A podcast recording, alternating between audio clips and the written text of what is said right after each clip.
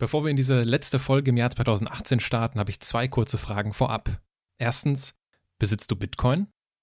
Zweitens, bist du Kontoinhaber bei einer Bank?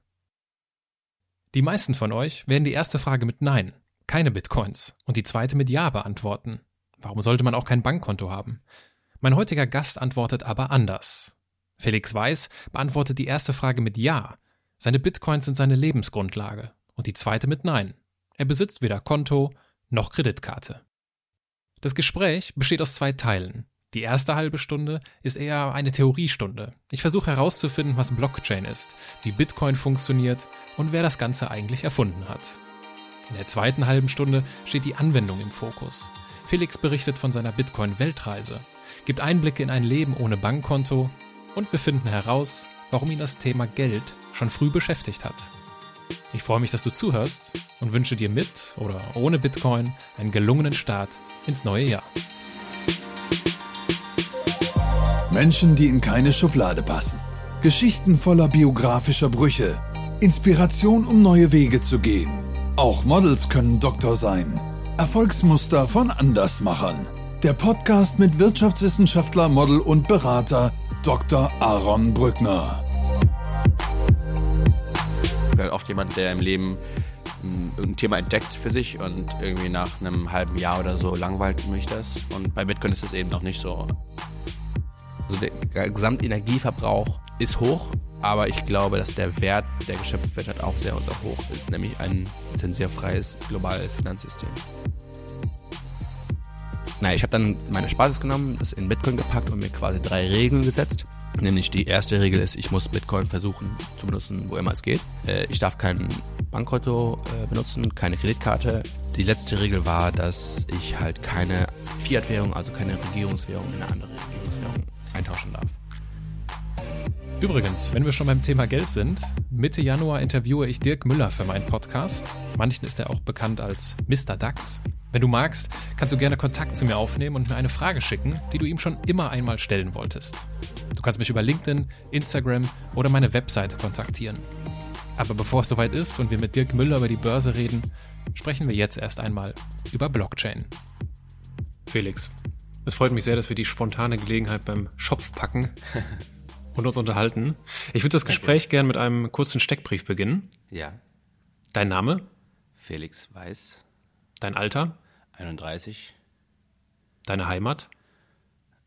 Ähm, ich glaube, dieser Planet. Deine Geschwister? Ich habe zwei Brüder, eine Schwester, alle jünger. Dein Vorbild?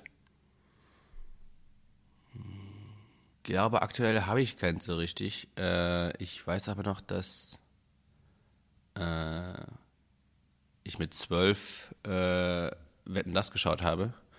Und ich glaube, da war, haben die, hatte der Thomas den Bill Gates auf der Couch. Und den fand ich damals sehr, sehr interessant als Person. Und ich kannte ihn vorher schon, also bevor ich ihn da im Fernsehen gesehen hatte. Ähm, aber das äh, glaube ich, war damals schon sehr, sehr stark Vorbild.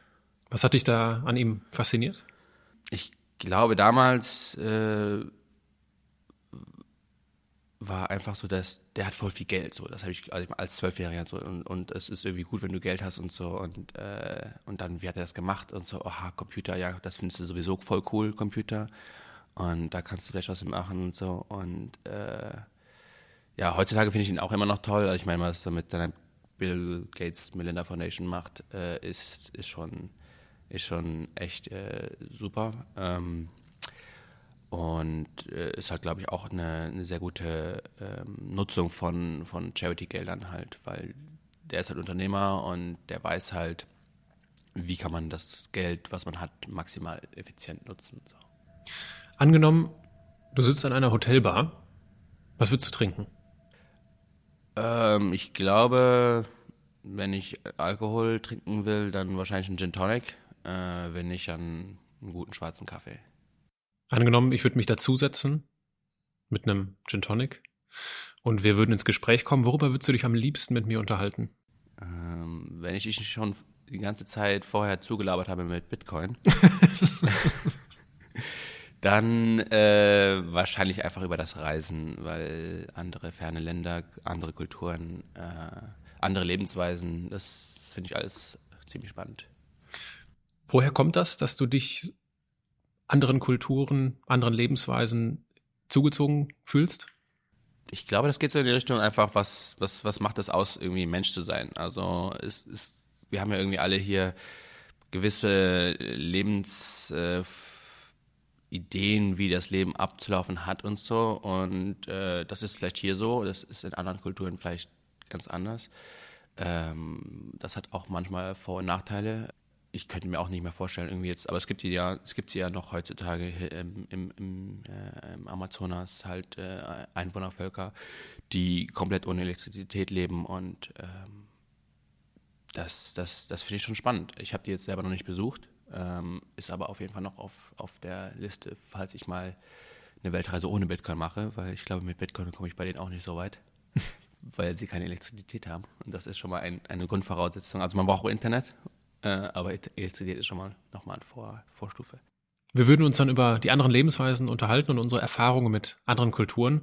Und dann würde ich dich irgendwann fragen, Mensch, Felix scheint ja, scheint ja ein richtig guter Typ zu sein. Was machst du denn so beruflich? Das ist auch eine gute Frage. Ähm, aktuell, also ich würde erstmal sagen, ich bin äh, Programmierer und ähm, ich äh, entwickle Software für unterschiedliche Systeme, quasi alles mit Internet verbunden. Äh, aktuell halt sehr, sehr stark, auch die letzten, ja, ich glaube, seit fünf Jahren fast ausschließlich Bitcoin, äh, weil das Thema mich halt sehr, sehr interessiert hat von Anfang an und einfach so gepackt hat. Und ich habe halt oft, ich bin halt oft jemand, der im Leben hm, irgendein Thema entdeckt für sich und irgendwie nach einem halben Jahr oder so langweilt mich das. Und äh, weil ich das schon irgendwie komplett ähm, erforscht habe oder zumindest denke, erforscht zu haben. Äh, die interessanten äh, Parts davon. Und bei Bitcoin ist es eben noch nicht so, obwohl ich jetzt schon so lange dabei bin. Und äh, aktuell entwickle ich halt Software, die das äh, Nutzen der Bitcoin-Blockchain quasi effizienter machen. Lass uns, weil ich kann mir vorstellen, dass jetzt nicht jeder unserer Zuhörer einen klaren Plan davon hat, wovon du da anfängst zu reden. Ja. Lass uns mal so die Basics klären. Was ist Bitcoin? Äh, Bitcoin ist eine neue Form von Geld. Ähm, wir kennen irgendwie Papiergeld, äh, wir kennen Kreditkarten, wir kennen, ähm, ich meine, eine oder andere kennt auch Goldmünzen, die man früher benutzt hat. Es wurden auch mal Muscheln benutzt von Menschen, ähm, werden auch heute noch von solchen indigenen Völkern halt benutzt als Geld. Und ähm, Geld hat halt einen sehr hohen Stellenwert äh, in jeder Gesellschaft, egal wie fortgeschritten.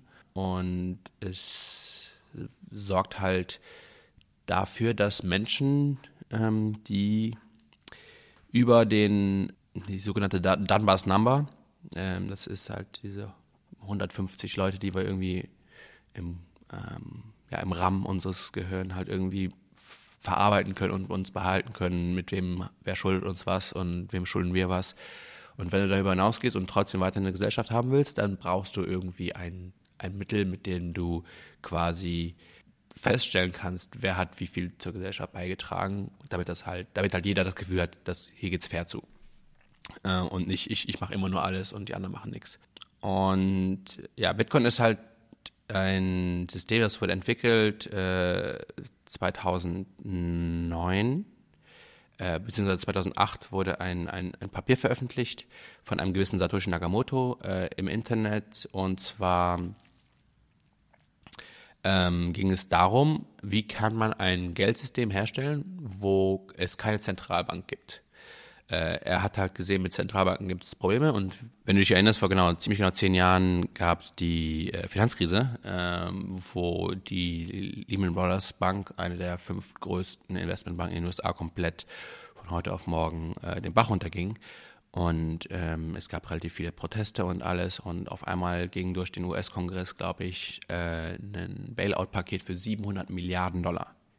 700 Milliarden Dollar. Mhm. Die, es ist nie Geld da, wenn für irgendwas, äh, wir haben nie Geld und deswegen können wir das nicht machen, bla bla bla. Aber wenn auf einmal die Banken irgendwie gebailoutet werden müssen, sind auf einmal 700 Milliarden Dollar innerhalb von einem Monat da.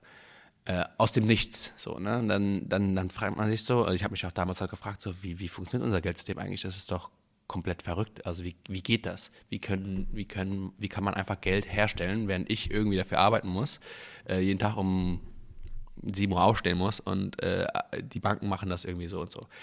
Ähm, habe mich dann im Internet irgendwie ein bisschen schlau gemacht und so und bin dann damals, da, da war Bitcoin noch super jung, äh, aber das kam halt genau einen Monat nach Lehman Brothers raus.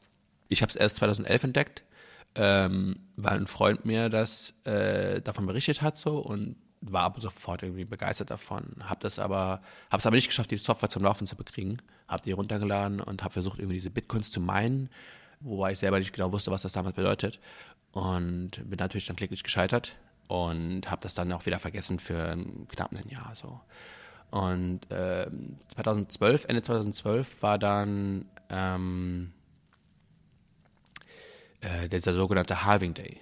Ähm, und das hat dann irgendwie News gemacht so und dann ist mir das Thema Bitcoin wieder aufgegangen und so, oh, krass, irgendwie ist ein Jahr später, es gibt dieses Bitcoin immer noch und so. Äh, habe ich mir nochmal genau angeguckt und da ist mir dann aufgefallen, wie die Software eigentlich funktioniert und habe mir dann auch den Quellcode runtergeladen. Also Bitcoin ist eine Open Source Software, bedeutet, äh, jeder kann quasi den Quellcode, den Programmcode runterladen, studieren, ähm, verändern und ähm, mit, mit betreiben. Also sehr bekannte Open Source Software ist zum Beispiel Linux, das läuft auf quasi jedem zweiten Smartphone im Kern, weil Android ist halt auf Linux aufgebaut.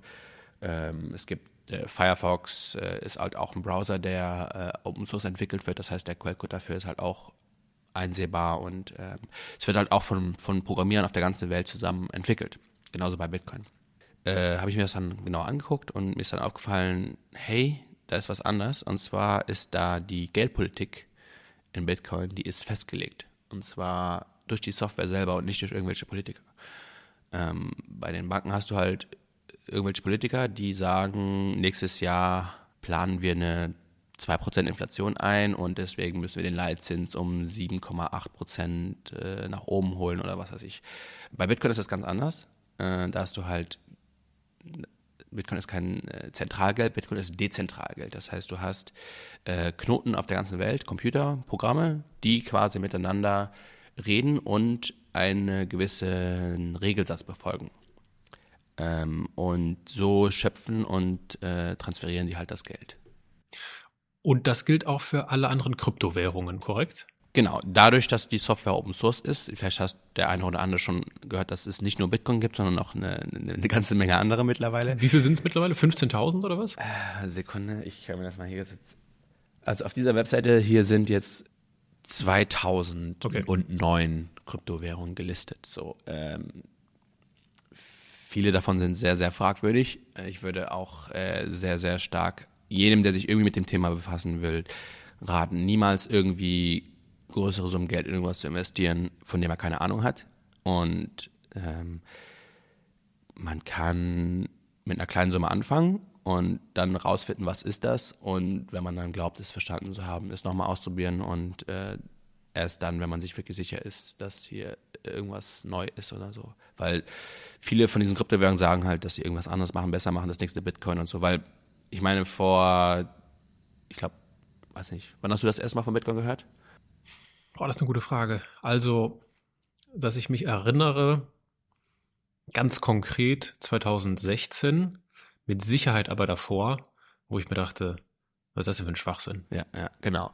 Und das haben halt auch viele so gedacht, das ist, was ist das für ein Schwachsinn? Und auf einmal geht der Kurs so komplett durch die, durch die Decke und so, oh, okay, vielleicht war da doch was. Aber so richtig verstanden, was da jetzt genau war, haben dann alle doch nicht. Und deswegen schaffen diese ganzen Scharlatane, die halt diese ganzen anderen Kryptowährungen halt an den Start bringen, äh, den Leuten vorzugaukeln, ja, nur weil du damals Bitcoin nicht äh, vorher gesagt hast, äh, heißt es ja auch nicht, dass meine Kryptowährung hier nicht so äh, dass mhm. das nächste Bitcoin sein kann und so. Okay. Und diese ganzen Kryptowährungen basieren alle auf der Blockchain. Genau. Und also die, die basiert auf dem Prinzip Blockchain. Aber es gibt halt das, das Thema, also der, leider ist das Wort Blockchain mittlerweile äh, relativ inhaltslos meiner Meinung nach, weil es halt irgendwie für alles und nichts steht. Äh, so ein bisschen wie mit Big Data irgendwie vor, vor ein paar Jahren und äh, alle machen jetzt Big Data, weil äh, das ist das neue, der neue heiße Scheiß im Tech-Bereich. deswegen würde ich da, also Bitcoin funktioniert halt auf mehreren Technologien ähm, und eine davon ist halt die Blockchain. Und ähm, deswegen würde ich nicht so sehr den Fokus auf unbedingt auf Blockchain setzen, weil ich habe auch gesehen, unser Gesundheitsminister, der Herr ähm, Spahn, Jens Spahn, äh, hat irgendwie auf Twitter aufgerufen, ähm, die Leute sollen auch irgendwie mal ein Blockchain, eine Blockchain-Idee einreichen zum Thema Gesundheitswesen. Und äh, ich fand das, das Wording sehr interessant, weil er irgendwie was gesagt hat im Sinne von, äh, ja, Blockchain, äh, aber es ist irgendwie schwer, konkrete Anwendungsfälle jenseits von Bitcoin zu finden. Ähm, interessanterweise stimme ich ihm dazu, weil ich glaube, es gibt halt sehr wenig. Ich sage nicht, dass es gar keine gibt, aber die Anzahl von Projekten, die gerade existieren da draußen, die irgendwas mit Blockchain machen, von denen die irgendwas Sinnvolles mit der Technologie machen können, ist sehr gering. Aus äh, Computer Science Sicht ist eine Blockchain eigentlich eine sehr ineffiziente Datenstruktur. Ähm, der einzige Grund, warum du diese ineffiziente, warum man freiwillig eine ineffiziente Datenstruktur gegenüber einer effizienten Datenstruktur bevorzugt, ist, weil du was anderes willst. Und was willst du? Du willst diese sogenannte Zensurresistenz. Du willst, dass es nicht möglich ist, ähm, in dem System äh, dich zu zensieren. Was zensieren bedeutet, dass du halt irgendwie gehindert davon wirst, Geld zu überweisen an jemand anderen oder von jemandem Geld zu empfangen. Man kann jetzt von Wikileaks halten, was man will, aber vielleicht kann man sich erinnern, dass PayPal und Mastercard äh, die ganzen Spenden zu denen eingestellt hatten, als sie ihre letzten, ähm, als sie die Irak War, äh, Iraq War Papers veröffentlicht hatten. Äh, das hat das relativ schnell, innerhalb von zwei, 48 Stunden waren die ganzen Konten halt zu. Und ähm, die haben aber trotzdem weiter für ihre Arbeit Spenden über Bitcoin erhalten, weil halt Leute das gut fanden und dass das veröffentlicht wurde und wollten das halt unterstützen. Das ist diese sogenannte Zensurresistenz zum ersten. Zum zweiten ist die Zensurresistenz dadurch gegeben, dass du, ähm, dass dein Wert, den du halt irgendwie dein Erspartes, dass du was, dass du halt irgendwie hast, in Bitcoin nicht weginflationiert werden kann. Die Software funktioniert halt so, dass sie diese Blöcke generiert, äh, in dieser Blockchain, also Blöcke, die sind aneinander gekettet, deswegen der Name Blockchain. Und jeder Block hat halt einen gewissen äh, Riegelsatz äh, was einen validen Block macht. Und ähm, ähm, eine dieser Regeln sagt halt am Anfang, dass jemand, der so einen gültigen Block produziert, das ist dieses Mining, ähm, kann sich selbst ähm, 50 Bitcoin auf sein eigenes Konto gut schreiben. Das gilt, diese Regel gilt aber nur für die ersten 210.000 Blöcke, die im Abstand von ungefähr 10 Minuten hergestellt werden.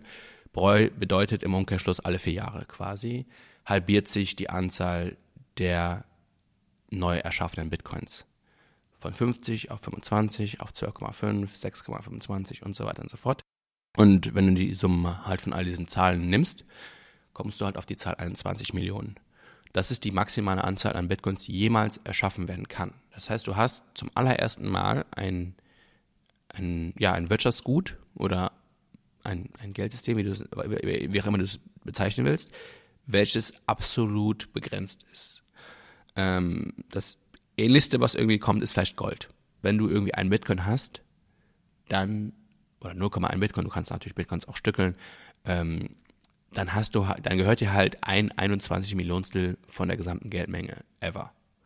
Und das ist halt ein, ähm, ein Versprechen, was kein anderes äh, Wertgut dir irgendwie geben kann. Andere Sachen, was Bitcoin halt besser macht, ist halt zum Beispiel internationalen Geldversand. Ne? Also äh, wenn du jetzt hier Geld von hier nach China schicken willst, äh, ist nochmal schwierig, weil ich glaube, internationale Zahlungen sind oft äh, restricted. Vor allem halt auch aus diesen Ländern. Also in China zum Beispiel selber, glaube ich, kannst du maximal irgendwie 10.000 Euro an einem ausländischen Geldautomaten abheben im Jahr. Und äh, das ist für jeden Investor, der halt irgendwie was investieren will, irgendwie eine Immobilien im Ausland kaufen will, wie willst du das machen mit 10.000? Ne? Das geht ja gar nicht. Bitcoin hat halt, wie gesagt, keine Zensur, was, was, das, was die Transaktionen angeht und deswegen könntest du das halt dann problemlos machen. Mhm. Ich habe mal so bisschen Google-Recherche betrieben und habe so nach so diesen gängigsten Überschriften gesucht oder nach so den gängigsten, ja, sind es Vorurteile oder Missverständnisse oder so, ja, Thesen. Ne? Ich werfe dir die jetzt zu mhm. und du kannst einfach ein Statement dazu abgeben. Bitcoin ist nur ein Spekulationsobjekt. Es ist definitiv heutzutage und äh, vor allem auch im, äh, im Dezember letzten Jahres definitiv quasi von seiner ursprünglichen Idee sehr weit abgekommen und zum Spekulationsobjekt, äh, zum reinen, fast, fast reinen Spekulationsobjekt verkommen, meiner Meinung nach, weil viele Leute sich das gekauft haben, weil der Preis halt abging, obwohl sie nicht wissen, was Bitcoin eigentlich ist, was es nicht ist und ähm, deswegen halt einfach nur auf den Preis geguckt haben. So, das ist leider nicht zu verhindern. Also ich habe es jetzt schon, also seit 2011 gab's glaube ich, drei oder vier von diesen Bubbles, wo es extrem nach oben gegangen ist und dann wieder gecrashed ist. Also Bitcoin ist wie Gold, ein sinnvolles Anlageobjekt. Äh, ich glaube, das ist, was Bitcoin angeht, glaube ich, eines der besten Analogien immer noch. Also Bitcoin ist digitales Gold. Das heißt, man ähm, es gibt halt eine begrenzte Menge, äh, die ist, die kann man selber aufbewahren. Also Gold kannst du halt selber zu Hause aufbewahren unter der Matratze. Ähm, muss man nicht unbedingt machen, kann auch eingebrochen werden und so weiter. Aber ähm, ich glaube, die Digital Gold, also digitales Gold Analogie ist, glaube ich, eine der am einfachsten zu erklärenden und auch sehr nah an der, an der Wahrheit. Okay.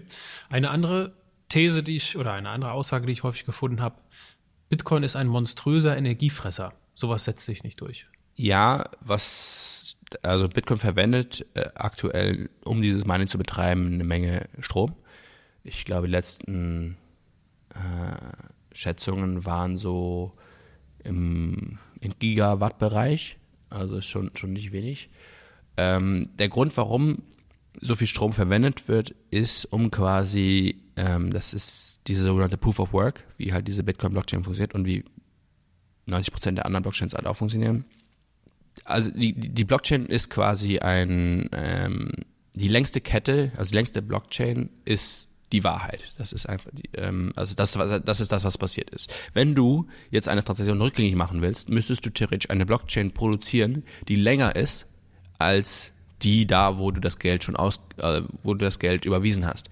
Wenn, ähm, und deswegen musst du allerdings mehr Energie aufwenden, um eine längere Blockchain zu produzieren, als das komplett andere Netzwerk. Also es ist alles sehr gut erklärt im Bitcoin White Paper. Ich würde auch jedem raten, das mal zu lesen. Das ist einfach bitcoin.org slash bitcoin.pdf. Da ist dieses, dieses ganze System wahrscheinlich so kurz äh, und bündig erklärt, wie das, glaube ich, kein anderer jemals geschafft hat. Jedenfalls ähm, ist dass quasi jeder, äh, jedes Watt mehr ist quasi, bedeutet mehr Sicherheit. Also wenn du sagst, ich plädiere für weniger Energieverbrauch in Bitcoin, dann sagst du, ich plädiere für weniger Sicherheit in dem Bitcoin-System.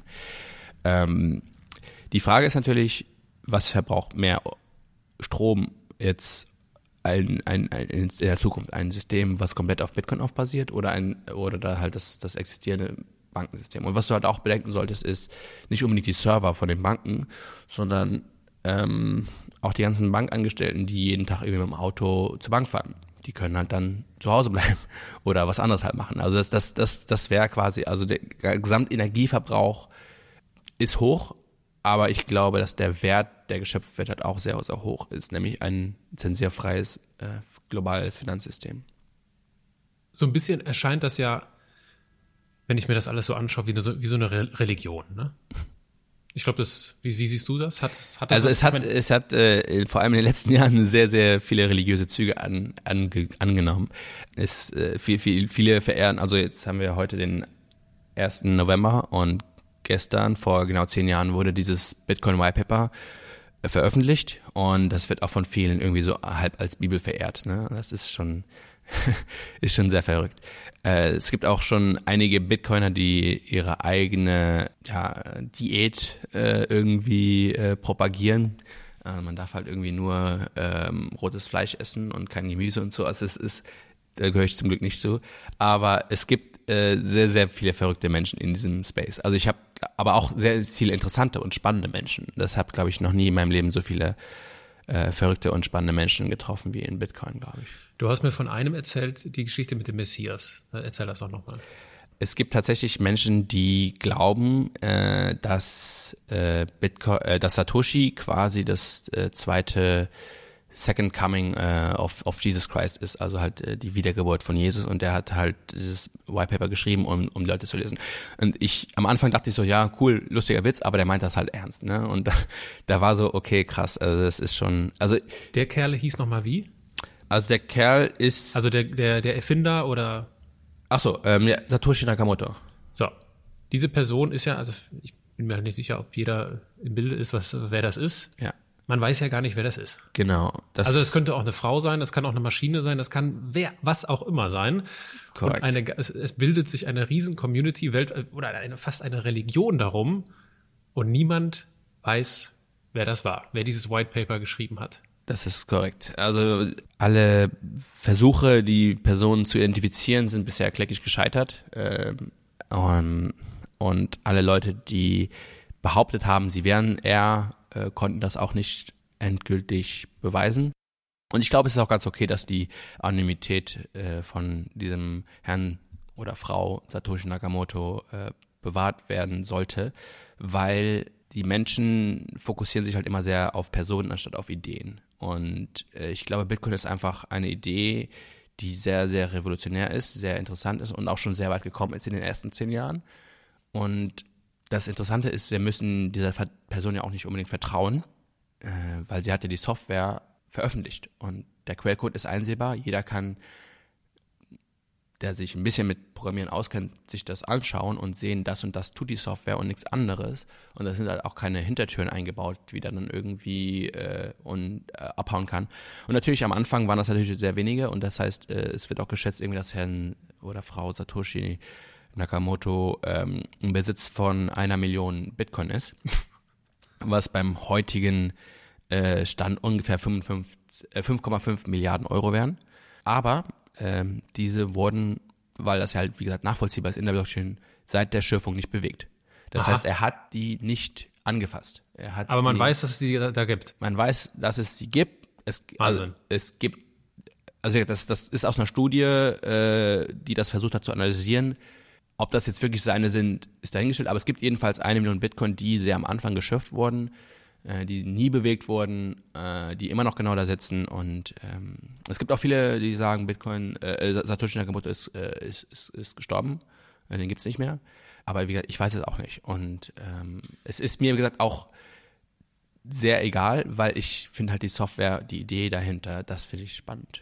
Ich fand das interessant. Du hast mir äh, bei anderer Gelegenheit ja davon erzählt. Du hast das verglichen mit, mit Snowden. Snowden. Genau. Äh, also vor, führ das, führ das nochmal aus, weil das ja. ist, ich finde das ein guter Vergleich mit diesem Fokus auf die Sache oder Fokus auf die Person. Ja, genau. Also ich hatte das Beispiel genannt hier mit äh, mit den äh, Snowden Leaks. Also halt, ich glaube, war das auch Sommer 2013 oder so. Ich weiß gar nicht. Ähm, jedenfalls irgendwie, äh, ja, die NSA spioniert uns alle aus und äh, ja, es, die, die, die Regierung gehen zu weit mit ihrer äh, Überwachung und so weiter und so fort, haben über zwei Wochen lang darüber diskutiert und auf einmal wurde dann gesagt, okay, der das geleakt hat, das war ein gewisser Edward Snowden und auf einmal haben sich alle nur noch über die Person Snowden unterhalten und seine Freundin hier, was die irgendwie Tänzerin ist und was weiß ich alles. Und das war auf einmal viel mehr der Fokus als die Idee selber, nämlich dass also oder der Inhalt selber, dass, dass, dass eben die Regierungen ihre, ihre Surveillance ähm, Kapazitäten viel zu sehr ausgeweitet haben in den letzten Jahren. Das ist, oder zumindest, dass wir eine Diskussion darüber führen sollten, mhm. ob das der Fall ist oder nicht. Wann hast du, wann hast du deine ersten Bitcoins gekauft? Das war Ende 2012. Also als wie gesagt, als ich von diesem, also ich am Anfang wusste ich halt nicht, dass das Bitcoin begrenzt ist. Das war für mich so, es gibt ja, es gibt Internet im Geld. Ich glaube, es gibt auch für 2011, glaube ich, gab es bei Spiegel Online äh, im Mai, Ende Mai, gab es einen, äh, äh, einen Artikel dazu, also zu Bitcoin. Das war so, aber da wusste ich halt irgendwie schon ein bisschen was von Bitcoin, aber ich, wie gesagt, ich habe nur versucht, das zu meinen und nicht zu kaufen. Bin gescheitert. Und Ende 2012 habe ich dann gehört, aha, das ist begrenzt und dann habe ich halt das White Paper gelesen und alles und so und dann da war ich auf einmal gehuckt und habe dann Ende 2012 meinen ersten Bitcoin gekauft. Leider nur einen, aber ähm, zumindest hatte ich schon mal äh, die, die, die, den Fuß in der Tür, um, um das halt noch mehr zu beobachten. Das heißt, du hast dir dann deinen deinen ersten Bitcoin, bei welchem Wert lag dann da der, der Kurs? Äh, 8 Euro oder sowas. Oh, also überschaubar. Äh. Leider nur einen, wie gesagt. ähm, ärgert dich das manchmal im Rückblick? Ja, aber auch nicht. Also es ist es, wie gesagt, ich habe damals, also es war damals ja, was viele halt sagen, ist immer so, ja, das wäre voll einfach, damals Geld zu investieren äh, oder das Risiko war viel geringer. Das ist falsch. Das Risiko war viel, viel, viel höher. Die Wahrscheinlichkeit, dass Bitcoin heute scheitert, ist geringer als die Wahrscheinlichkeit, dass Bitcoin vor fünf Jahren gescheitert ist. Und ähm, das ist, das ist wie mit allen anderen Startups eigentlich auch. Und am Anfang hast du halt einfach einen höheren Multiplikator, aber halt auch viel mehr Risiko. Ähm, es gibt auch viel mehr Sachen, die schief hätten gehen können. Und jetzt hat halt vieles irgendwie gepasst. Und es gibt jetzt auch irgendwie schon Futures auf US-Exchanges, äh, äh, äh, Commodity Trading. Also das sind nicht unbedingt Sachen, die ich unbedingt haben wollte. Aber es sind halt so, es zeigt also, dass Bitcoin immer mehr in den Mainstream halt kommt und, und wahrscheinlich auch nicht mehr so schnell verschwindet. Mhm. Du hast dann sicherlich, weil du hast eben selbst gesagt, du warst dann gehuckt, ähm, also begeistert von dieser, von dieser Idee, von dieser revolutionären Idee. Du hast ja mit Sicherheit auch anderen Leuten davon erzählt. Mhm. Freundeskreis, Bekanntenkreis. Wie haben die reagiert? Was waren so die klassischen Reaktionen? Ähm, ja, Felix hat mal wieder eine Spinneridee, weil die hatte ich halt schon öfter mal, aber ja, ich weiß nicht, es, es, es, viele, viele machen sich auch sehr wenig Gedanken über Geld. Also sie machen sich viel Gedanken über Geld, ne? also wie komme ich persönlich irgendwie über die Runden und so weiter und so fort oder äh, wie, wie zahle ich nächsten Monat die Miete und so. Aber was ist Geld eigentlich? Wo kommt das her? Was ist dieses soziale Konstrukt? Ich meine, Geld haben wir ja selber erfunden. Das ist ja von Menschenhand gemacht. Das ist ja nicht irgendwie ähm, und, und, und, und, und Geld regiert das Welt sind irgendwie so bekannte äh, Sprüche und so, aber, aber wer regiert das Geld? So, das, das fragt irgendwie keiner. Und das sind aber Fragen, die ich mir immer sehr gestellt habe und so. Und äh, die Antworten haben mich nicht so begeistert und dann bei Bitcoin fand ich es halt einfach interessant. Aber wie gesagt, wenn ich das anderen Leuten erzählt habe, dann bin ich da sehr oft auf taube Ohren gestoßen. Hast du konkrete Kaufempfehlungen ausgesprochen? Hast gesagt, also vielleicht jetzt nicht direkt am Anfang, wo du deinen ersten Bitcoin, vielleicht so zwei, drei Jahre später, wo du gesagt hast, ey, ganz ehrlich, kauf bitte einfach Bitcoin, tu es einfach? Ich habe den Leuten gesagt, ja, kauf dir einen Bitcoin. Ähm, das war, als die gerade bei 10 Euro waren und so. Und dann haben wir, ja, was mache ich jetzt mit 10 Euro? Kann ich jetzt auch irgendwie eine Packung Zigaretten kaufen oder so? Keine Ahnung. aber äh, wie gesagt, ich hab's, ich hab's, aber wie gesagt, ich bin auch nicht so gut darin, das zu erklären, so richtig. Ähm, Glaube ich zumindest. Es gibt da viel, viel bessere Leute, die das, die das gut erklären können. Ähm, den ich sehr empfehlen kann, äh, ist Andreas Antonopoulos. Der schafft es halt sehr gut. Äh, er hat auf YouTube ein paar Videos und wenn man sich das anschauen will, ähm, der halt das schafft, dem Normalbürger, dem Nicht-Techie, das halt sinnvoll zu erklären, was ist Bitcoin, wie funktioniert das, warum ist das sinnvoll. Mhm. Ähm, und ähm, ja, wenn man, wenn man auch ein bisschen, wenn man 26 Minuten Zeit hat, äh, es gibt auch von Tree Blue One Brown, das ist so ein YouTube ähm, irgendwie, also ich finde den Typen super, weil äh, ich mochte Mathe eigentlich immer sehr gerne, aber wie viele andere habe ich halt auch mit Mathe-Prof immer nicht so Glück gehabt. Der ist so gut, also der erklärt das wirklich, dass man das wirklich begreift und äh, auch, auch sehr gut mit Animationen und allem. Also Tree Blue One Brown ist auf Englisch, aber wie gesagt, es ist, glaube ich, die beste Erklärung und die kürzeste Erklärung. Was ist Bitcoin? Wie funktioniert das? Ich werde es in die Show Notes packen. Du hast eine Weltreise unternommen. Das ist korrekt. Und du hast eine Bitcoin-Weltreise unternommen. Als ich das erste Mal äh, eine, also wir kennen noch jemanden, der auch äh, angefangen hat, Bitcoin Reisen zu machen. Ähm, als ich das erstmal gehört habe, dachte ich mir so, ach so, cool. Das heißt, er hat früh in Bitcoin investiert, äh, der Kurs ist jetzt gestiegen, jetzt hat er das Geld rausgezogen und also wieder in Euro getauscht und reist damit um die Welt. Das habe ich falsch verstanden. Erkläre mir und den anderen bitte mal, was eine Bitcoin-Weltreise ist. Gut, für mich war Bitcoin halt so, ja, potenziell Weltwährung, ne? Und also potenziell zukünftige Weltwährung. Und was mir halt dann, also ich war halt hier im, im Room 77 und so und äh, das ist so die, die Bitcoin, Berliner Bitcoin Community, die trifft sich da halt einmal im Monat. Und ich fand das halt super spannend und ähm, dachte, okay, cool, irgendwann wenn das eine Weltwährung ist, dann kann man damit mal die Welt, äh, kann man einmal, genauso wie, wie du ganz Europa, also nicht ganz Europa, aber halt die Eurozone besuchen kannst, ohne auch nur einmal ähm, Geld zu tauschen. Also muss man dazu sagen muss, ich komme aus Luxemburg ursprünglich und wir hatten bevor dem Euro halt den luxemburgischen Franc und äh, das ist halt ein super kleines Land Und wenn halt irgendwie 20 Kilometer nach links oder 20 Kilometer nach rechts geht, kommst du in ein anderes Land, musst du halt Geld tauschen. Und deswegen war, war ich halt sehr, sehr froh, als der Euro halt da mal da war, weil dann konnte ich das halt machen, ohne ähm, irgendwie Geld zu tauschen und so. Naja, und die Idee war halt quasi, dass äh, man dann irgendwann in 10, 15 Jahren vielleicht äh, nur mit Bitcoin halt irgendwie einmal um den Globus halt auch kommt, kommen könnte. Ähm, ich hätte nicht gedacht, dass ich das schon ein Jahr später machen würde. Also es war irgendwie, äh, äh, ich war dann, bin dann irgendwie 27 geworden und dachte, okay, das ist ein Top-Alter, um eine Weltreise zu machen. Ich hatte auch ein bisschen Erspartes. Das war nicht in Bitcoin, das war einfach nur auf meinem Konto äh, über die Jahre halt, weil ich eh mal ein bisschen reisen wollte. Äh, dass das jetzt ein Jahr geworden ist, war jetzt äh, nicht gedacht. Aber naja, ich habe dann quasi als Versuch äh, halt meine Erspartes genommen, das in Bitcoin gepackt und mir quasi drei Regeln gesetzt. Nämlich die erste Regel ist, ich muss Bitcoin versuchen zu benutzen, wo immer es geht. Äh, ich darf kein Bankkonto äh, benutzen, keine Kreditkarte und ich darf auch keine, ähm, für den Notfall darf ich mir allerdings äh, Bitcoins gegen die Lokalwährung halt eintauschen mit anderen Leuten, die Bitcoins kaufen wollen quasi, also halt im Tauschgeschäft, ähm, um quasi halt ein bisschen Bargeld zu haben für den Notfall, falls ich irgendwo die Leute nicht bequatschen kann, dass sie Bitcoin akzeptieren. Die letzte Regel war, dass ich halt keine äh, Fiat-Währung, also keine Regierungswährung in eine andere Regierungswährung eintauschen darf. Also ich will jetzt nicht irgendwie, keine Ahnung, 10.000 Euro in äh, äh, Bitcoin umtauschen am ersten Tag äh, und dann irgendwie das dann in, in polnische Slotty umwandeln und so. Das, das wäre getrickst. Also das, das hat den Sinn komplett. Äh, also wie gesagt, also kein, keine Kreditkarte, Bitcoin, wo immer geht und halt kein, keine klassischen Exchanges halt benutzen. Bitcoin gegen Bargeld ist okay, aber halt wie gesagt nur in, in Maßen und äh, das war auch begrenzt auf einen Bitcoin damals, wobei das damals halt 200 Euro waren. So. Und wohin ging deine Reise dann? Ich habe mir halt erstmal im Internet äh, ein Interrail-Ticket gekauft äh, mit, mit Bitcoin. Es gab nämlich so eine Webseite, die haben ein paar Kumpels von mir auch betrieben, das nennt sich All for BTC. Da konntest du quasi den Link schicken und sagen, ich, ich hätte gern das. Und dann haben die halt den Bitcoin-QR-Code gezeigt und haben die das für dich gekauft und du hast sie halt mit Bitcoin bezahlt. Also du konntest quasi schon damals alles, was du irgendwie im Internet irgendwo bestellen konntest, halt mit Bitcoin bestellen. Das, die Seite gibt es leider heute nicht mehr.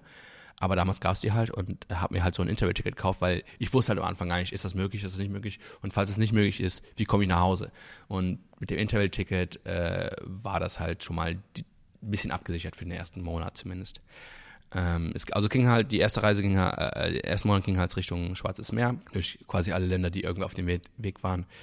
Ähm, dann über Äthiopien nach äh, Israel, ähm, Hongkong, äh, Japan, Philippinen, USA, Brasilien, Venezuela, Kuba. Also es war, es waren insgesamt, glaube ich, 27 Länder in denen ich äh, Bitcoin benutzt habe und bereist habe und Leute getroffen habe, die Bitcoin benutzten, äh, Meetups besucht habe.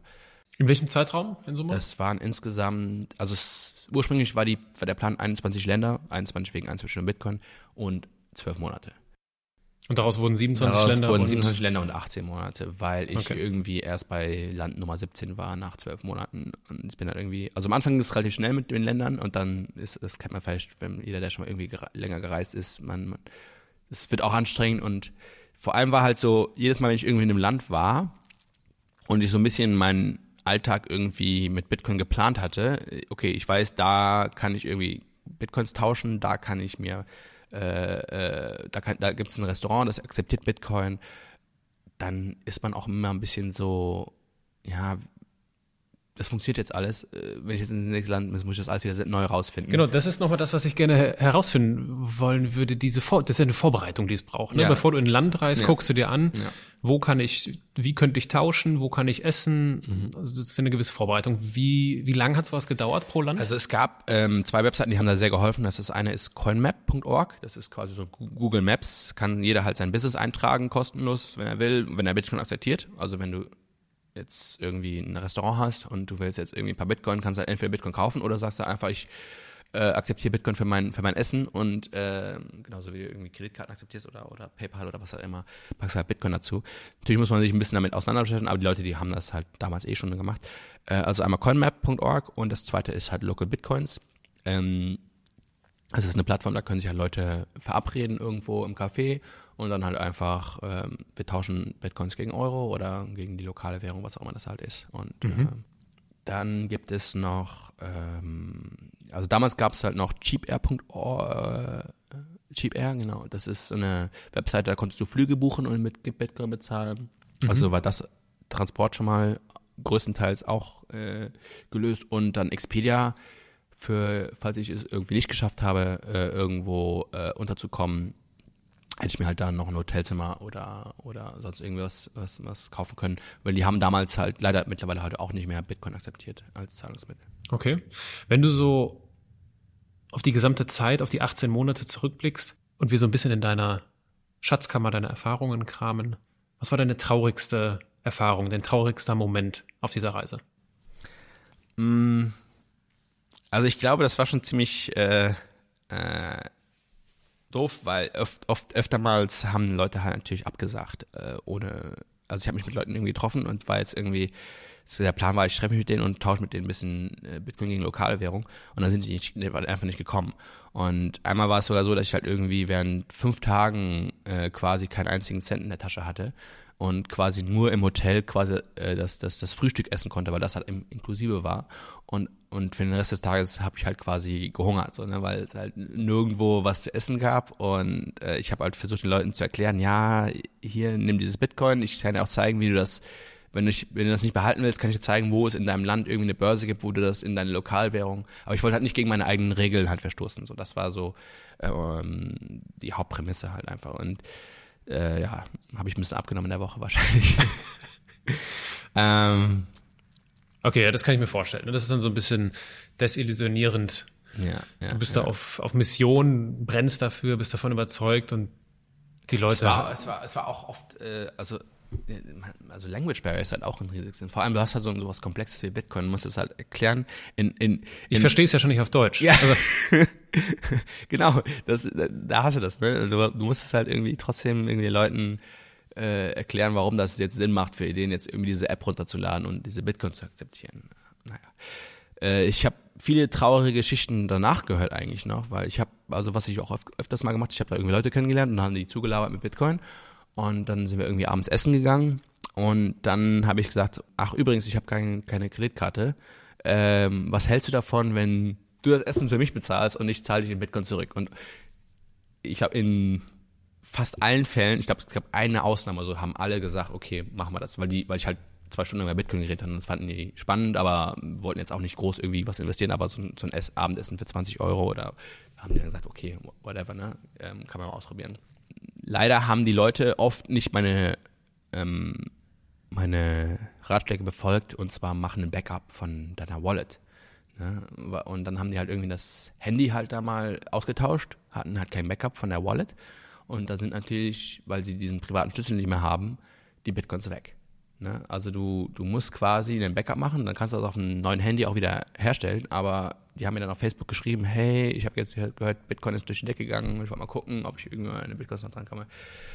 Leider äh, haben das einige nicht befolgt. Das, das ist äh, im Nachhinein ist das für mich auch sehr schade, weil ich, ich meine, ich habe die Bitcoins nicht mehr, die haben die Bitcoins nicht mehr, keiner hat die Bitcoins mehr. So. Aber sie, irgendwo gibt es sie ja. Sie existieren in der Blockchain, sie sind immer noch an der gleichen Adresse. Aber es kommt niemand ran. Es kommt niemand dran, weil halt niemand den, das Passwort kennt quasi. Ja, ne? aber das ist doch, das, ist das effizient oder ist das sinnvoll? Das Problem ist, die Blockchain weiß halt nicht, welche Bitcoins verloren gegangen sind, welche nicht. Und die Blockchain führt halt einfach nur dumme Befehle aus. Wenn du mir beweisen kannst, dass du diese Bitcoins besitzt und du die Erlaubnis hast, diese an eine andere Adresse zu transferieren, dann mache ich das. Aber wenn, aber die Blockchain weiß nicht, ob das wirklich deine Bitcoins waren oder ob nur jemand anderes geschafft hat, irgendwie an deinen Private Key ranzukommen. Das sind die beiden ja. Drawbacks halt. Ne? Du hast halt dafür ein, ein eigenes Backup sorgen. Es ist, es ist wie mit deinem eigenen Bargeld in deinem Portemonnaie. Da musst du, da bist du absolut selber für verantwortlich. Wenn du dein Portemonnaie verlierst, kannst du nicht zur Polizei gehen und sagen, hey, ich habe mein Portemonnaie mit 5000 Euro Bargeld verloren. Dann zeigen die den Vogel. Ja. Was war denn, gab es gefährliche Situationen, gefährliche ähm, interessanterweise irgendwie gar nicht. Also ich war auch äh, in, in, in weniger äh, ähm, sicheren Ländern unterwegs äh, und zum Beispiel? Äh, naja, also halt Venezuela ist, glaube ich, äh, schon äh, sehr, sehr weit oben, was, was die Gefährlichkeit angeht. Vor allem, weil ich halt auch kein, nur sehr, sehr gebrochen Spanisch spreche und ähm, nicht unbedingt äh, venezuelisch aussehe und die kidnappen natürlich sehr gerne halt irgendwelche äh, Touristen, um dann irgendwie Geld von den Familien zu verlangen. Und das ist mir zum Glück nicht passiert. Ähm, äh, ich hatte, also ich, ich, ich war damals halt auf Kuba und dann gab es in der Itali äh, in der spanischen Bitcoin-Presse quasi äh, einen Artikel darüber und dann haben dann ein paar Leute in Venezuela gelesen und die haben mich dann eingeladen quasi. Ich hatte es halt auf, auf meiner Liste, aber ich habe halt so viele schlechte Nachrichten damals gehört und auch irgendwie hat eine nach der anderen Fluglinien den Flugverkehr eingestellt und dann war ich so, nee, ich kann Venezuela kann ich nicht machen, kann ich nicht machen.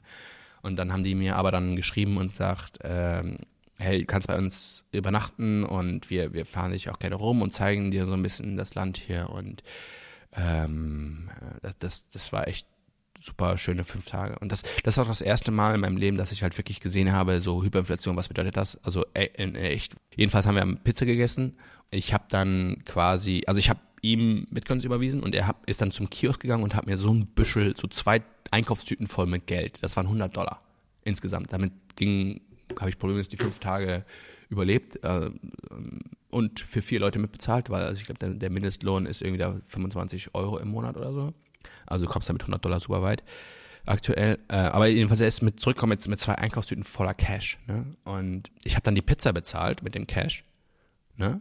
Und das das hat halt gedauert, weil der größte Schein war irgendwie 100, glaube ich, ist bei denen, ne? 100 war der größte Schein, aber der Wert von einem 100, der war halt umgerechnet. Also die Pizza hat, glaube ich, irgendwie äh, 11, 11.000 oder sowas gekostet. Oder, also es war halt wirklich, äh, ich habe dann eine halbe Stunde lang, äh, nicht eine halbe Stunde, aber so ungelogen zwei Minuten lang Scheine gezählt, bis mhm. ich die Pizza bezahlt hatte. Mittlerweile wiegen die das Geld auch da schon wieder. Krass. Ne?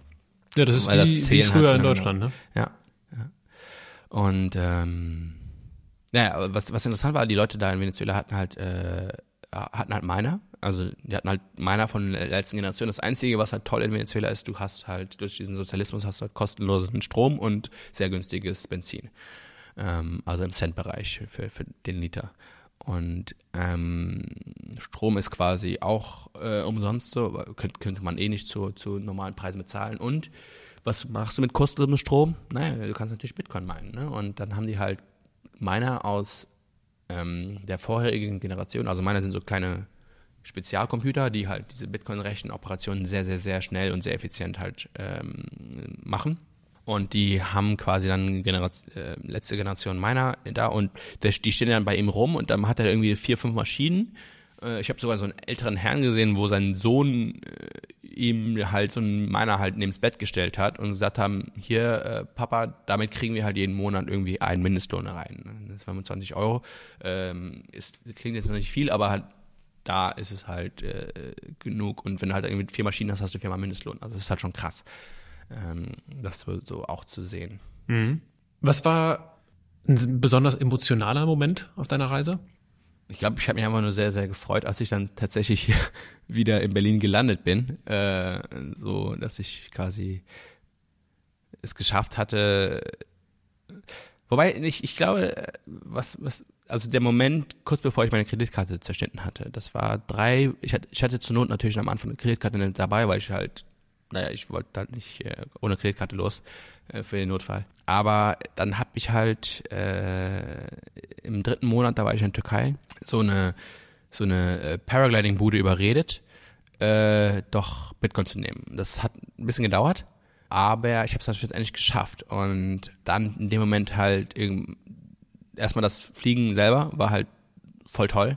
Und dass ich halt geschafft habe, die Leute halt zu überreden, da Bitcoin zu akzeptieren für diese, weil es waren ja schon, glaube ich, 200 Euro oder so, also es war jetzt nicht geschenkt. Das haben die halt dann tatsächlich in, in Bitcoin akzeptiert und das, das war für mich schon ein sehr, sehr, sehr cooler Moment. Und danach hast du deine Kreditkarte zerschnitten?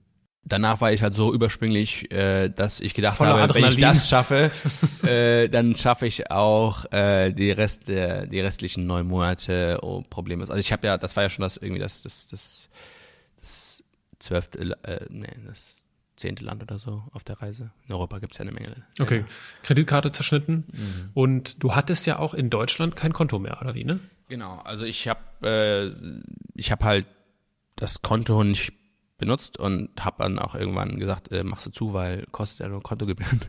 Das heißt, du hast stand, hast du heute ein Konto? Stand hier? heute, ich habe kein Konto in Deutschland. Wie kriegst du denn einen Handyvertrag? Muss man dafür nicht ein Konto haben? Ich habe mit, also aktuell habe ich halt einen US-SIM, weil die halt besseres Roaming haben sowieso. Ha, bezahle einen Freund in Bitcoin, dass er das für mich bezahlt. Also geht alles. Okay.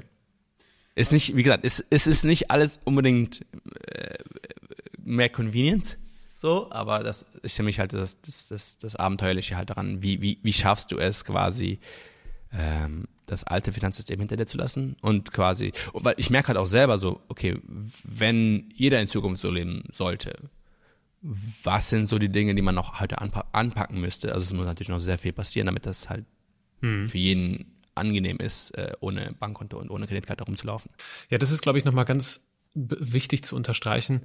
Weltreise assoziieren die meisten ja wahrscheinlich mit, ja, natürlich auch Abenteuer, aber vor allem auch Erholung und genießen, viele schöne Momente genießen. Ja. Das ist ja bei einer Bitcoin-Weltreise nicht unbedingt der Fall. Abenteuer ja, Haken dran, aber es ist vor allem, und so wirkt es, eine krasse Herausforderung. Und du bist ständig am Überlegen, was, wie esse ich als nächstes? Wen muss ich überzeugen? Wen laber ich voll, dass er mir irgendwie glaubt, dass ich ja. mein, mein, ja, irgendwie hier überleben kann, ne? Ja, ja. Am Anfang weiß ich noch, dass das ziemlich stark war, so dass, das, dieses Ungewisse halt. Aber ich habe halt immer gesehen, hey, irgendwie geht's immer. irgendwie, ja. irgendwie scheint hier, äh, scheint, scheint sich immer irgendwie alles zu fügen, so, und selbst, selbst wenn es irgendwie aussichtslos irgendwie erscheint in einer Situation, dann einfach, einfach weitermachen. Ich hatte öfter mal so auch da war irgendwie auf, es gibt auch so eine äh, Karte, wo halt irgendwie Bitcoin-Automaten eingetragen sind. Die sind aber auch nicht aktuell gewesen, die Karten. Und das heißt, da war manchmal kein Automat, wo eigentlich einer sein sollte. Ach, scheiße. Und äh, also, ja, es war oft, äh, oft, oft schwierig. Was hast du, was hast du, was hast du auf dieser Reise, was hast du auf der Reise und durch die Begegnungen mit den ganzen Menschen über Menschen gelernt? Ein sehr interessanter Aspekt meiner Reise war auch in Griechenland. Ich war halt in Griechenland 2015, Sommer, darin erinnert sich vielleicht der eine oder andere noch, waren die Zeitungen halt hier in Deutschland auch voll mit äh, Griechenland-Austritten und so weiter. Und die Leute waren halt sehr, ähm, und ich habe auch das live gesehen, so mit den, mit den Schlangen vor Bankautomaten und die Banken waren zwei Wochen lang zu und alles. Und die Leute waren halt alle sehr ähm, ängstlich, so was jetzt mit ihrem Erspartes passiert. Ne? Ich meine, die Gerüchte gingen so um, ja, wenn jetzt irgendwie, wenn jetzt übermorgen auf Drachma umstellen, dann verliert jeder mal einfach so 30, 40 Prozent Haircut, ne? Von, also die, die Drachme würde halt dann direkt äh, um den Preis halt nach unten rauschen. Und da hast du halt gemerkt, dass die Leute und ihr Geld, es ist ihnen halt schon sehr wichtig so, ne? Aber wenn du so die Leute dazu ver an, äh, wenn, wenn du den Leuten halt sagen willst, ja, dann, dann schau doch mal hinter den, hinter den Vorhang. So, was, was ist da los? Dann äh, ist die erste Reaktion so erstmal so, so ja, Verschwörungstheorie und sowas. Ne? Das, das ist schon, es ist schon sehr, sehr äh, anstrengend manchmal, ähm, den Leuten das irgendwie klar zu machen, dass, dass das, also das ist natürlich nur ein Experiment. Keiner weiß, ob das Bitcoin überhaupt sich durchsetzen wird. So, und das, äh, oder ob es in, in der aktuellen Form einfach bleibt. Das kann auch sein. Oder verschwindet morgen, weiß keiner. Ähm, aber zumindest die Frage stellen, das, das ist schon, was ich erwarte. Und das tun viele leider nicht. Das war, fand ich sehr, sehr schade. Aber andere tun halt schon. Und, und du merkst halt, dass, das war das Interessante an Bitcoin halt, immer auf diese Meetups zu gehen. Ähm, die gibt's in vielen, vielen Städten auf der Welt. Ähm, gibt's Bitcoin-Meetups wöchentlich oder monatlich. Und da gibt's aber trotzdem Leute, die sich dafür interessieren und die zu treffen, das war so für mich sehr interessant, weil halt wirklich, du triffst halt Leute in ganz anderen Ländern mit ganz anderen Voraussetzungen, die eine ganz andere Geschichte haben als du selber, aber trotzdem finden sie dieses Bitcoin-Thema spannend. Und das, das war für mich sehr, sehr, sehr äh, interessant, weil ich halt gesehen habe, dass es so wirklich schon ein globales Phänomen halt ist. Was hast du auf der Reise über dich selbst gelernt? Ähm, über mich selbst habe ich gelernt, dass, dass ich äh, vielleicht doch ein besserer Verkäufer bin, als ich gedacht hatte. Weil ich, ich, ich bin eigentlich so ein Computer-Nerd und äh, ich, äh, ich glaube, Tom hatte das äh, sehr schön äh, in seinem Tom Bachem, der hat es ja auch interviewt. Und er hat auch so gemeint, irgendwie, es gibt ja den Innen- und Außenminister und der Innenminister kümmert sich um das Produkt und das war so eher mein Ding. Ich bin halt so der Tüftler und äh, versuche halt die Sachen, aber so nach außen verkaufen konnte ich halt gar nicht. Aber ich habe halt gemerkt, dass das wahrscheinlich das, was ich mit Bitcoin getan habe, ich habe das erst im Nachhinein, ist mir das klar geworden, dass ich halt trotzdem, dass das diese Idee von Bitcoin besser verkaufen kann, als, als ich es eigentlich als, als reiner Computer-Nerd irgendwie gedacht habe, können, ich könnte. Das glaube ich. Das ist ja ein äh, globales Trainingslager für dich gewesen, mehrsprachig, Mehrsprachig. dein äh, Herzensthema an den Mann zu bringen. Wahrscheinlich schon, ja. Das ist äh, wahrscheinlich auch als Training. Wenn du die Reise morgen nochmal beginnen würdest, was würdest du anders machen? Also teilweise bin ich ja eigentlich immer noch auf Reise, ne? weil äh, ich habe ja seit vier Jahren bin ich in keiner Stadt länger gewesen als zwei Monate am Stück. Und äh, also ich war dann nach nach 18 Monaten bin ich zurück nach Berlin gekommen, habe dann hier so zwei Monate verbracht, habe mich aber sehr schnell gelangweilt und irgendwie den Rucksack wieder angeschnallt und weitergereist. Äh, und ich habe ja gesehen, es geht und warum, warum jetzt nochmal ein Bankkonto aufmachen und eine Kreditkarte holen, so habe ich nicht eingesehen. Es geht ja auch anders. Äh, Das heißt, aus deiner Weltreise ist eine Lebenshaltung geworden. Ja, wobei ich glaube, ich bin jetzt auch über 30 und so langsam denke ich mir auch schon, okay, irgendwo muss ich mal niederlassen. Das Problem ist, das kennt man vielleicht auch, ist, desto mehr Optionen du hast, desto schwieriger fällt die Auswahl, weil es gibt einfach echt viele, viele schöne Orte auf dieser Welt. Und ähm, wenn man sich halt irgendwo niederlässt, dann muss das, ist, ist das ja wahrscheinlich schon ähm, was Permanenteres. Und das, das, das habe ich einfach noch nicht entschieden für mich, glaube ich. Okay. Aber das heißt, Stand jetzt, du hast immer noch kein Bankkonto. Und wenn wir jetzt, wenn ich jetzt sagen würde, komm, lass uns doch mal äh, später was essen gehen, dann müsstest du schauen, okay. Tu, tun wir ja, tun wir ja. Ich habe dich ja heute Abend eingeladen in Room Ja. 77. Äh, das ist die Bar in Berlin, die seit Ja gut, aber das ist ja ein 2011 Heimspiel für dich. Das ist ein Heimspiel, das stimmt. Genau, das heißt, wenn ich jetzt sagen würde, komm, wir gehen mal nebenan hier, da, eben wo ich das schöne Rührei gegessen habe. Das heißt, du, du, was geht dir dann durch den Kopf? Als erstes, ich vermute jetzt mal, als erstes müsste, okay, nehmen die Bitcoin, okay, Also wahrscheinlich nicht. seit, also seit ich äh, zurück bin, nach der, also nach den 18 Monaten, mache ich nicht mehr ganz so krass. Also vorher war halt, okay, erstens versuchst du mit Bitcoin zu bezahlen. Wenn das nicht klappt, dann kannst du halt Cash benutzen. Jetzt nutze ich halt, also wenn, wenn ich, wenn irgendwo was ist, was, was ich sehe, was Bitcoin interessiert, dann zahle ich natürlich mit Bitcoin. Aber ähm, ich versuche nicht immer äh, voll zu labern von Anfang an. So, ich äh, dann zahle, zahle ich das halt mit Bargeld, was ich halt. Aber das Bargeld, da ich kein Bankkonto habe, ko- bekomme ich halt eben nur, damit ich Okay. durch Bitcoin verkaufe. Lass uns doch noch mal ganz weit zurückblicken in deine Kindheit. Gab es in deiner Kindheit schon Anzeichen dafür, was du heute beruflich machst? Oder wie du heute lebst? Ja, ich, also ich war immer schon, glaube ich, ein bisschen anders als die anderen Kids.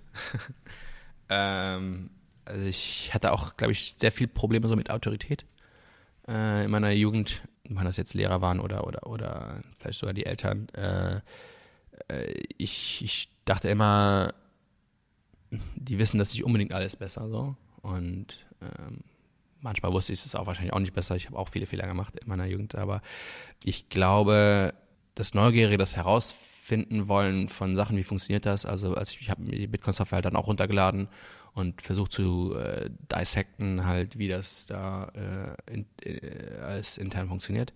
Ähm, das war schon immer vorhanden, glaube ich, damals.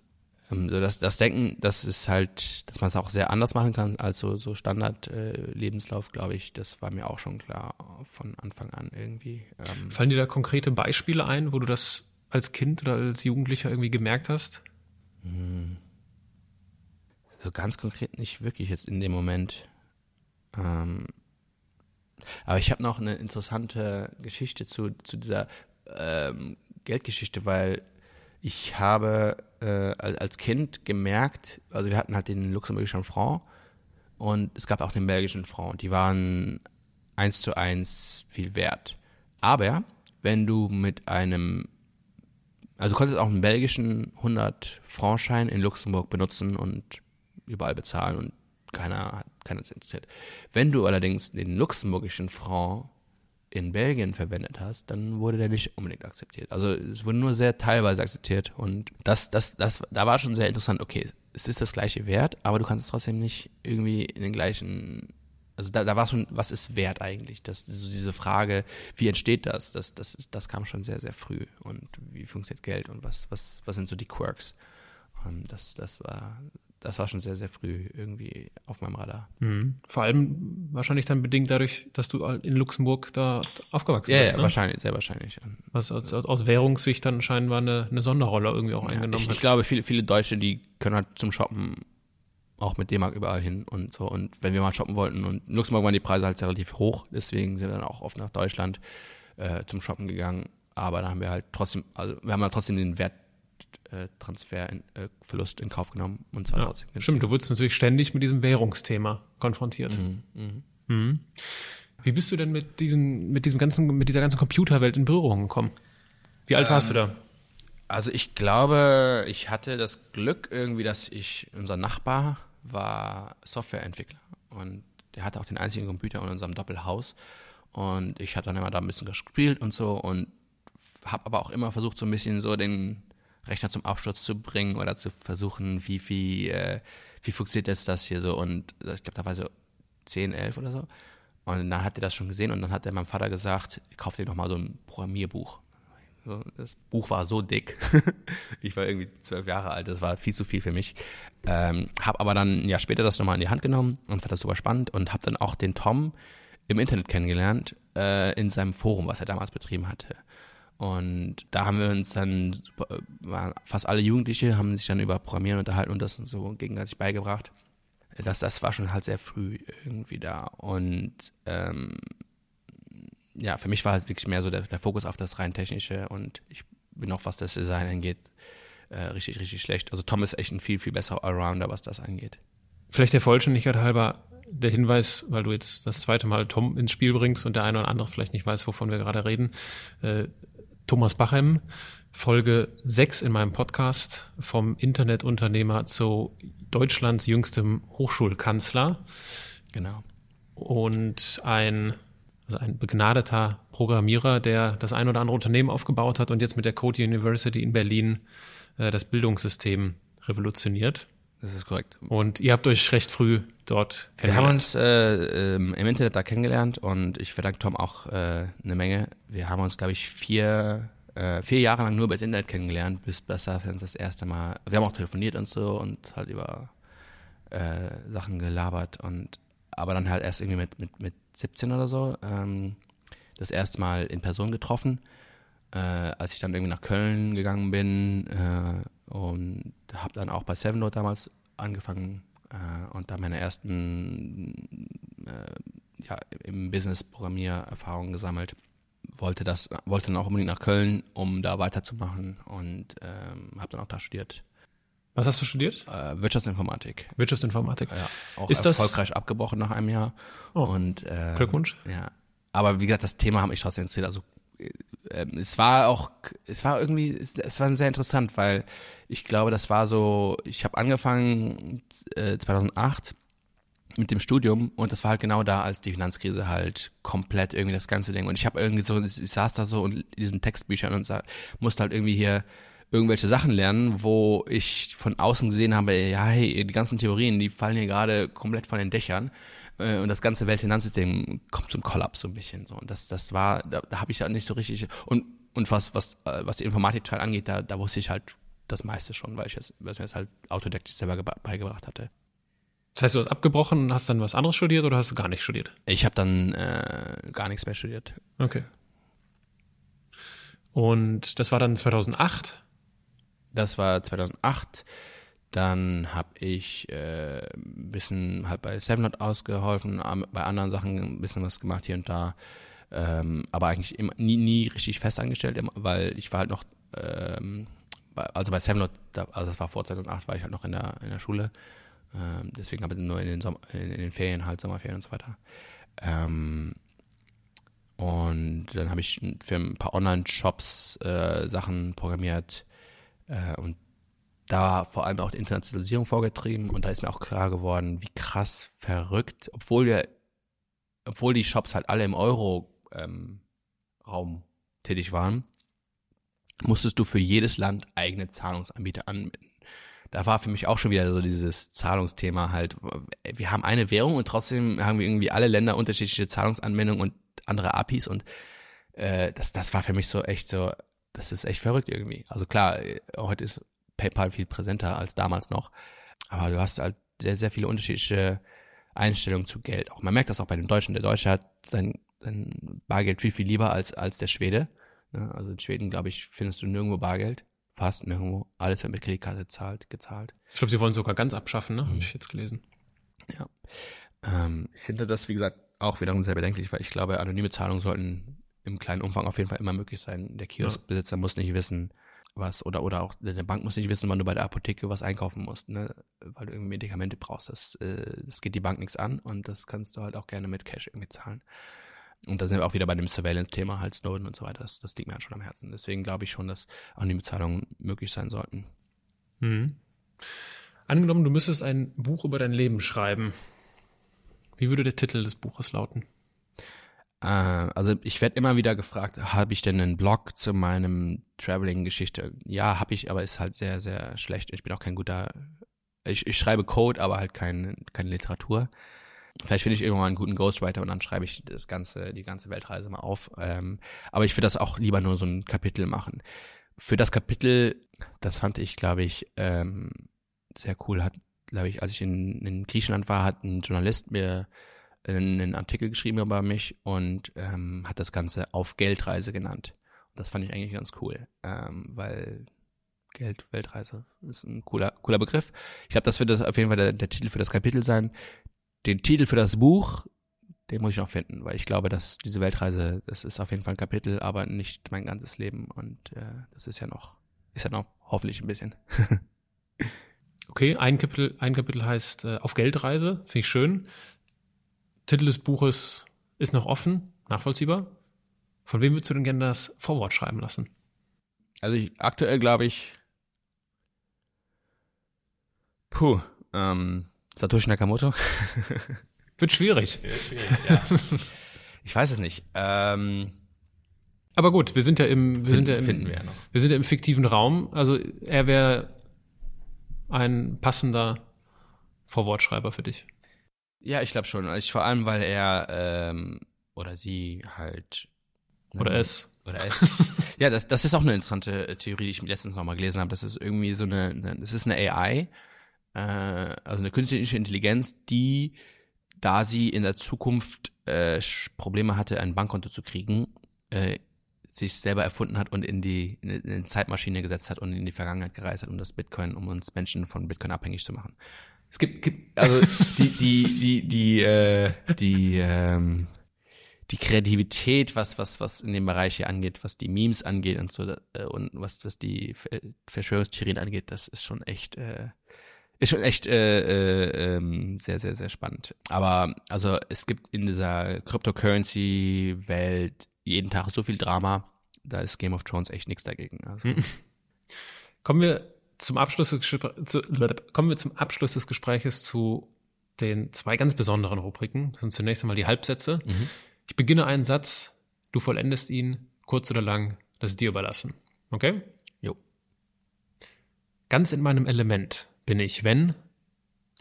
Wenn ich äh, in einem Coworking Space sitze mit den Kopfhörern auf und äh, gute Minimalmusik drin habe, äh, einen Kaffee getrunken habe und auf meinen Code schaue, den ich gerade verbessere. Ohne meine Bitcoins würde ich? Äh, wahrscheinlich nicht sehr weit kommen, weil ich wahrscheinlich ein bisschen zu überinvestiert bin. Ohne, ohne meine Bitcoins würde ich wahrscheinlich äh, einen Grund haben, welche zu kaufen. Wenn ich mehr Zeit hätte, dann? Ähm, ich habe gerade das Gefühl, dass ich ein bisschen zu viel Zeit habe, weil das Leben bei mir auch nicht sehr strukturiert ist durch dieses viele Reisen und äh, zwischendurch Programmieren. Äh, ich habe halt nicht diesen Alltag so, aber ähm, ich glaube, wenn ich doppelt so viel Zeit hätte, dann würde ich wahrscheinlich eine Woche so machen und eine Woche halt äh, 9 äh, to 5 im Büro, dann, damit ich ein bisschen mehr weggeschafft kriege. Dankbar bin ich besonders für für die vielen tollen Menschen, die ich äh, bis jetzt in meinem Leben kennengelernt habe, äh, die mir viel beigebracht haben über das Leben, über Geld, über äh, Business, zwischenmenschliche Beziehungen. Das ist alles, das ist das lernt man alles halt besser mit anderen Menschen zusammen. Kommen wir zur letzten Rubrik, das sind die Assoziationen. Jetzt wird es noch kürzer. Ich werfe den Begriff zu und du kannst wieder kurz oder lang antworten. Okay. Reichtum. Wissen. Lieblingsbuch. Bitcoin White Paper. Bank. Schneeballsystem. Inspiration. Musik. Felix, in diesem Podcast geht es um die Erfolgsmuster von Andersmachern. Gibt es etwas, was du unseren Zuhörern abschließend noch mit auf den Weg geben möchtest? Ich glaube, das Wichtigste ist halt einfach zu denken, dass die existierenden Strukturen nicht unbedingt fest sind und ähm, dass vieles, wo man glaubt, das ist unverrückbar, ähm, dass mit genügend Willen und einem, einer guten Idee äh, viele Sachen verändert werden können in der Welt zum Besseren, zum Schlechteren und das liegt bei dir selber, wie du das äh, auslegst. Ich danke dir für deine Zeit. Ich danke dir für dieses Gespräch. Ich danke dir. Über die Bitcoin, über die Geldreise. Ich finde das wirklich, das finde ich schön. Die Geldreise mit, äh, mit Bitcoin. Und ich muss feststellen, ich habe vieles immer noch nicht verstanden. Aber ich hoffe, ich bin nicht der Einzige. Ja, wir gehen heute Abend in den Room und dann können wir genau. das alles nochmal ganz genau erklären. Das könnten wir vielleicht der Vollständigkeit halber dann wirklich noch äh, zum Abschluss erwähnen. Wir gehen heute Abend auf die zehnjährige ja, also wir, also wir feiern halt, dass, dass, dass Satoshi Nakamoto vor zehn, genau zehn Jahren halt das White Paper veröffentlicht hatte. Ich bin, wie gesagt, eher so auf der, der Zeitpunkt, wann die Software veröffentlicht wurde, ist so für mich so der, der, okay. der Jubiläumsdatum. Aber gut, die ganzen Medien schreiben darüber, deswegen machen wir jetzt auch halt eine zehnjährige Feier im Room 77 hier in Berlin, Gräfelstraße 77. Ähm, und da kannst du halt deinen Bier, Burger und heute Abend haben wir sogar einen Bitcoin-Automaten. Das heißt, du kannst dir mit äh, ein paar Euros einen Bitcoin also nicht ein Bitcoin, aber ein bisschen Bitcoin kaufen und damit dann auch deinen Burger bezahlen, wenn du das möchtest.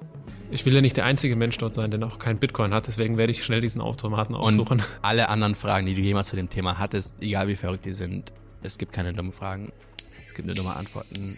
Ähm, wir helfen dir gerne aus heute Abend. Klasse, ich freue mich. Dankeschön.